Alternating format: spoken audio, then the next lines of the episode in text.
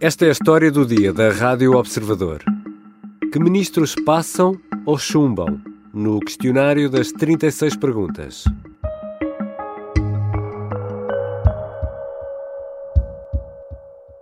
Os atuais membros do governo, como eu próprio, eh, já apresentámos as declarações eh, que estão a ser sindicadas por entidades externas, umas no Tribunal Constitucional, outras na Assembleia da República, portanto já cumprimos essas obrigações e agora já não passa, o meu crivo já está feito.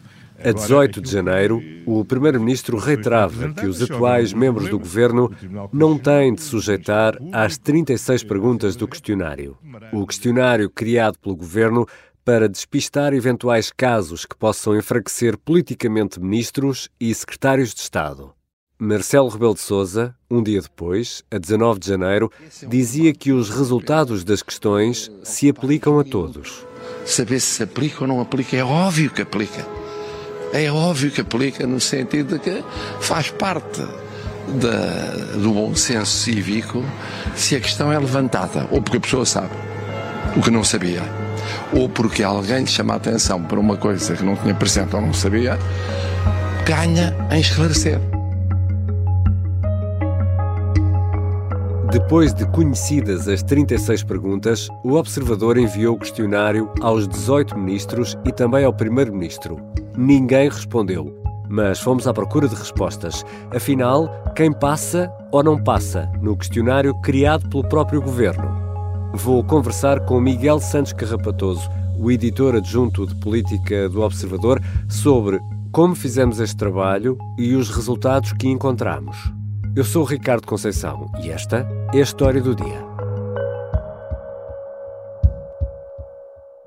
Bem-vindo, Miguel. Obrigado, Ricardo. Este foi um trabalho daqueles, não é? Foi, pois. Uh, e o grande mérito, ele não está aqui, está fora do país, é do Rui Pedro Antunes, o editor de política do Observador, e do nosso web designer, o Miguel Cabral.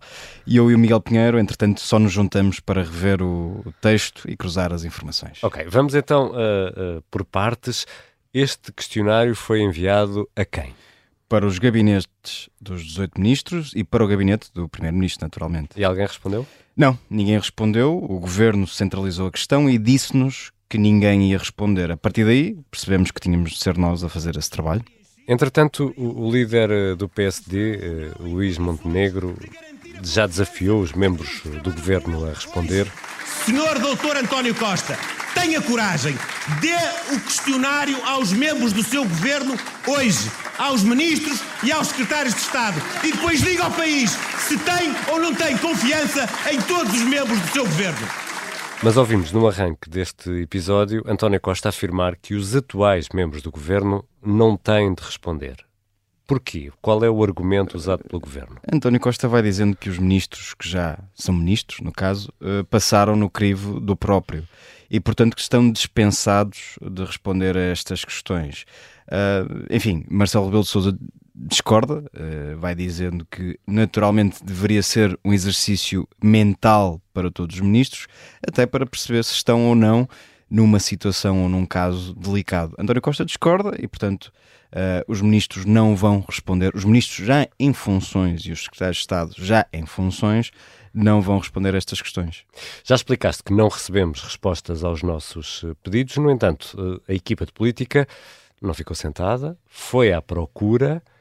Miguel, onde é que fomos encontrar a informação que usámos para responder ao questionário que os ministros não responderam? Primeiramente, eh, cruzamos a informação que era pública, casos que já tinham sido noticiados pela comunicação social, por exemplo, e depois, a parte mais difícil, consultamos os documentos que os governantes têm necessariamente de entregar no Tribunal Constitucional. Nem toda a informação estava ainda disponível, pelo hum. que há várias perguntas, para quem, quem acompanhar o trabalho, vai perceber que há várias perguntas sem resposta mas o levantamento foi mesmo, mesmo, mesmo exaustivo. Então vamos aqui fazer uma conta só para nos ajudar a perceber também a dimensão de tudo isto. Com esses elementos que conseguimos recolher, foi possível responder a quantas perguntas e quantas ficaram sem resposta? Conseguimos responder a 576 perguntas, ficaram 108 por responder. Isto porque enviamos uh, eh, 36 perguntas a 18 ministros e ao primeiro-ministro, não é? Exatamente. É, é fazer as contas.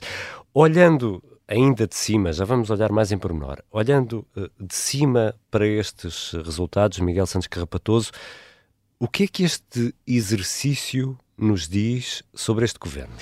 Numa leitura imediata, há vários casos que, não tendo todos a, a mesma gravidade, fariam certamente soar os alarmes em São Bento. Há algumas relações familiares eh, difíceis de enquadrar, hum. há envolvimento direto ou indireto em processos judiciais e há eh, algumas participações em empresas que merecem algumas dúvidas. De recordar que este formulário não é necessariamente, não, não se prende necessariamente com questões legais. Uhum. Uh, algumas delas são mais, uh, têm mais uma componente ética, outras são, uh, sobretudo, para identificar casos que no futuro, eventualmente, possam uh, dar notícia ou transformar-se num embaraço para o governo. Portanto, é importante distinguir que nada do que aqui está é necessariamente ilegal, pelo contrário. Já voltamos à conversa com o editor adjunto de política do Observador, Miguel Santos Carrapatoso, sobre os resultados que encontramos neste questionário. Pop-up. O programa de cultura pop da Rádio Observador que olha para o presente, tem dias em que aposta no futuro, mas também aprecia bastante olhar para o passado. Com Maria Ramos Silva. Aquelas séries curtinhas de 20 e tal minutos, 30. Eh, aquilo era tudo muito ao osso e tu numa noite sem querer podias ver eh, dois ou três episódios. Bruno Vieira Amaral. É para, é para dar já a minha opinião. Pedro Buxerri Mendes. É mais uma série em que eles estão no fundo de Rob, tem umas espadas, há uns venenos, há, um, há uns feiticeiros. E Tiago Pereira. Se calhar muita gente agora de repente quer mudar a estação. Não façam isso, por favor. Pop-up. Às quintas-feiras, depois do meio-dia, na Rádio Observador e sempre em podcast. Estamos de regresso à conversa com Miguel Santos Carrapatoso, editor adjunto de política do Observador. Miguel, já percebemos que há ligações familiares, suspeitas em casos judiciais, dúvidas sobre uh, incompatibilidades, por exemplo, uh, que envolvem vários membros do governo. Vamos aqui talvez olhar para casos mais concretos deste trabalho. Resulta que as situações de Fernando Medina e João Gomes Cravinho são as que, digamos assim, levantam mais dúvidas? Diria que sim, e diria mais. Num exercício abstrato, sem olhar para a relação que um e outro têm com o Primeiro-Ministro, e imaginando que responderiam este questionário antes de aceitarem o cargo, seria muito difícil a António Costa não pensar duas vezes antes de os convidar.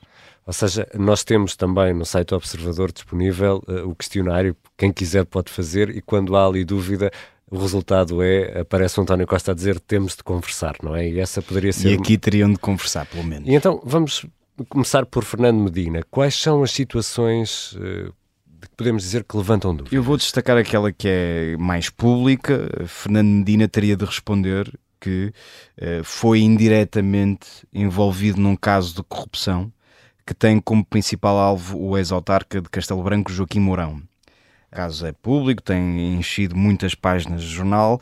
Uh, o histórico do PS, no caso Joaquim Mourão, é visado por suspeitas num esquema de subornos a empreiteiros e alegado financiamento ilícito do PS. O que é que importa dizer aqui? Fernando Medina não foi constituído uhum. arguído. Portanto, a, a pergunta feita no formulário do governo diz claramente envolvidos direta ou indiretamente hum. em processos ou investigações em curso. Fernando Medina, não sendo arguído, está envolvido indiretamente neste caso, uma vez que era autarca e uma vez que foi ele que escolheu Joaquim Mourão para o cargo uh, em questão. E, portanto, é uma situação delicada, mais uma vez ali na, na, zona cinzenta, não é ilegal, até ver, mais uma vez, importa sempre dizer isto, não há ainda nada uhum. de ilegal apontado a Fernando Medina que nem sequer é erguido. Nunca fui ouvido em nenhuma investigação. Uh, vejo as notícias. São as suspeitas. Não, eu não sei, eu sei, eu sei que a comunicação social diz que há suspeitas, não sei sobre quem, não sei sobre que circunstâncias. Posso dizer aquilo que é do meu conhecimento e estou a fazer esta, esta solicitação à Procuradoria-Geral da República para que rapidamente eu as possa esclarecer de viva voz. Mas é uma situação, como temos visto pelas notícias, que embaraça muito Fernando Medina e o governo. Ou seja, naquela pergunta, sabe se está a ser investigado por alguma razão, Fernando Medina teria de responder sim a essa Teria pergunta. de responder sim. E no caso do Ministro dos Negócios Estrangeiros, João Gomes Cravinho? João Gomes Cravinho é outro caso muito sensível. Nós sabemos que está a braços com o caso que resultou na derrapagem das obras no Hospital Militar de Belém, que segue os seus trâmites judiciais. Mais uma vez, João Gomes Cravinho não é arguído uh, neste processo, mas politicamente, como vimos na terça-feira em que o, o, antigo Ministro da Defesa, hoje uhum. Ministro dos Negócios Estrangeiros, foi muito confrontado e foi muito pressionado pela oposição a dar respostas, coisa que ainda não, não fez, pelo menos de forma cabal. É, aquilo que eu vejo é muita jactância, mas em termos concretos, nada. Muitas insinuações, muitas afirmações, mas no concreto. Vamos dizer, o senhor ministro emitiu informação, omitiu informação, mas quer concretizar, gostava de ouvir. E mais, uh, João Gomes Cravinho teria ainda de explicar o facto de ter como sócio numa imobiliária Marcos Lagoa, que já foi condenado por fraude fiscal. Outro caso que, entretanto, foi revelado pela comunicação social e que ainda não está completamente esclarecido. Mais uma vez, uh, João Gomes Cravinho não é erguido, nem neste último caso, nem no primeiro que referi, mas são dois casos que criam sempre e naturalmente embaraços ao, ao, titular da pasta, mas também ao governo como e, um todo. E que podiam também resultar na tal uh, resposta de António Costa que é temos de conversar, não é? Sim, sim. Vamos olhar um bocadinho também para as ligações familiares. O que é que encontramos nestes resultados? Ana Mendes Godinho, segundo a nossa investigação, está numa situação que levanta dúvidas até sobre algumas compatibilidades. O marido hum. da Ministra do Trabalho e da Segurança Social é diretor na reguladora, na Autoridade da Supervisão de Seguros e Fundo de Pensões, hum. que toma decisões sobre os mesmos fundos de pensões, como o nome indica. E Ana Mendes Godinho, sendo Ministra do Trabalho e da Segurança Social, não é uma situação muito clara do ponto de vista da compatibilidade. Portanto, pelo menos a ministra teria de dizer a António Costa: veja lá que o meu marido tem esta função e, portanto, hum. pode haver aqui um conflito de interesses. No caso da Ana Brunhosa, outro exemplo que nós referimos, seria obrigada a sinalizar que duas empresas detidas em parte pelo marido beneficiaram de centenas de milhares de euros em fundos comunitários, num caso, aliás, que foi noticiado pelo Observador e que deixou na altura, se bem se recordam, a ministra numa situação muito difícil. Senhor Ministro, eu queria dizer-lhe duas coisas. E como não tive a oportunidade de eu dizer, digo hoje. Quando aceitamos funções uh, políticas, sabemos que é para o bem e para o mal. Não somos obrigados a aceitar. Acabou por manter-se no cargo, aliás, e foi só o conseguiu porque António Costa uh, lhe deu um voto de confiança. Portanto, uh, estas duas questões, à luz do formulário desenhado, mais uma vez, é importante recordar, desenhado pelo governo, estas duas questões teriam de estar lá. E depois eh, revelamos também dados sobre eh, empresas, que empresas têm, participações, ações, mas também há outros eh, dados curiosos, Miguel, como por exemplo preferências clubísticas. É verdade, mas já lá vamos porque é importante explicar aqui uma questão que pode levantar algumas dúvidas nos nossos leitores. As informações referentes aos rendimentos e ao património foram retiradas por nós, observador, das declarações que os próprios ministros entregaram no Tribunal Constitucional. Sim. E não há exatamente um modelo de preenchimento comum. Portanto, cada ministro, eh, dentro de regras normais, sinaliza exatamente os rendimentos que tem e o património que tem. Nem todos o fazem da mesma maneira, nem todos com um nível de exatidão ou de detalhe uhum. que outros seguem, e, portanto, há aqui algumas desconformidades no próprio, nas próprias declarações de rendimentos entregues no Tribunal Constitucional.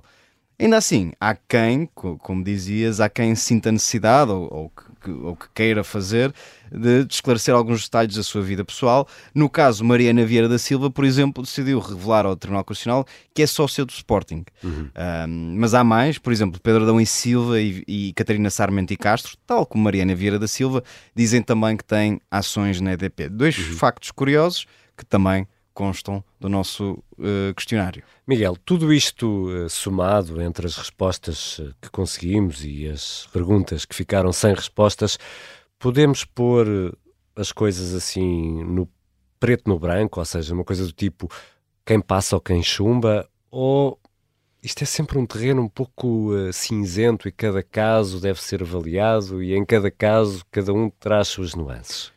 É, é, muito difícil, eh, porque de facto, como dizias, cada caso é um caso e depois depende sempre uh, dos, dos desenvolvimentos que uh, daí venham a, a, decorrer. Não é ilegal ter uma empresa, não é ilegal ter uh, ações. ações, não é legal ter uma mulher ou um marido em determinado cargo, mesmo que numa instituição pública. Há o cuidado neste formulário de dizer várias vezes se tem alguém no agregado uh, familiar uh, numa empresa ou numa instituição diretamente tutelada pelo ministro em causa, o que uh, blinda um bocadinho uhum. cada, cada ministro. Depois só se cinge ao agregado familiar e não envolve, por exemplo, pais ou uhum. filhos. Uhum. portanto, nem, nem, este o próprio formulário não responde a várias questões. Não é à prova de bala. Não é à prova de bala. Uh, e, portanto, por muito que, imaginando que o ministro preencheria este, este formulário e, e, e sair-se-ia lindamente, não quer dizer que não estivesse claro. ou que não venha a estar numa situação delicada no governo. O, o inverso também é verdade. Uh, ter uh, uma participação numa empresa ou, ou de alguma forma ter um sócio, no caso de João Gomes Cravinho, por exemplo, um sócio que é condenado por fraude fiscal, não é excludente, não, claro. não impede João Gomes Cravinho de ser ministro. Agora, o que nós temos visto e cada vez e de forma cada vez mais recorrente é que estas histórias uh, entram num ciclo e, e cada, em, cada, uh, em cada investigação há mais uma notícia e há mais um embaraço e há mais um caso uh, na zona cinzenta e portanto não se pode dizer que haja qualquer ministro aqui que tem a guia de marcha depois uhum. de preencher este formulário, pelo menos de acordo com as informações que nós conseguimos compilar, mas há aqui casos que mereceriam pelo menos alguma reflexão se fossem feitos, se o formulário fosse feito a priori. Agora já são ministros e, portanto, a menos que aconteça alguma coisa eh, entretanto, assim continuarão a ser. Obrigado, Miguel. Obrigado, Ricardo. E aqui vale a pena dizer que a audição deste episódio não dispensa a leitura do especial que está publicado em observador.pt. Este foi um trabalho que levou vários dias a completar e que foi feito pelo editor de política Rui Pedro Antunes e pelo web designer Miguel Farazo Cabral. Contou ainda com os contributos do diretor executivo do Observador, Miguel Pinheiro, e do editor adjunto, Miguel Santos Carrapatoso, com quem conversei neste episódio. É um trabalho de equipa que vale muito a pena explorar em pormenor no site do Observador. Esta foi a história do dia. Nesta edição ouvimos sons retirados dos canais do YouTube do Governo e do PSD e também da SIC Notícias e da ARTV. Este episódio contou com a colaboração do jornalista Mário Silva da Costa, a sonoplastia é da Beatriz Martel Garcia e a música do genérico do João Ribeiro. Eu sou o Ricardo Conceição. Até amanhã.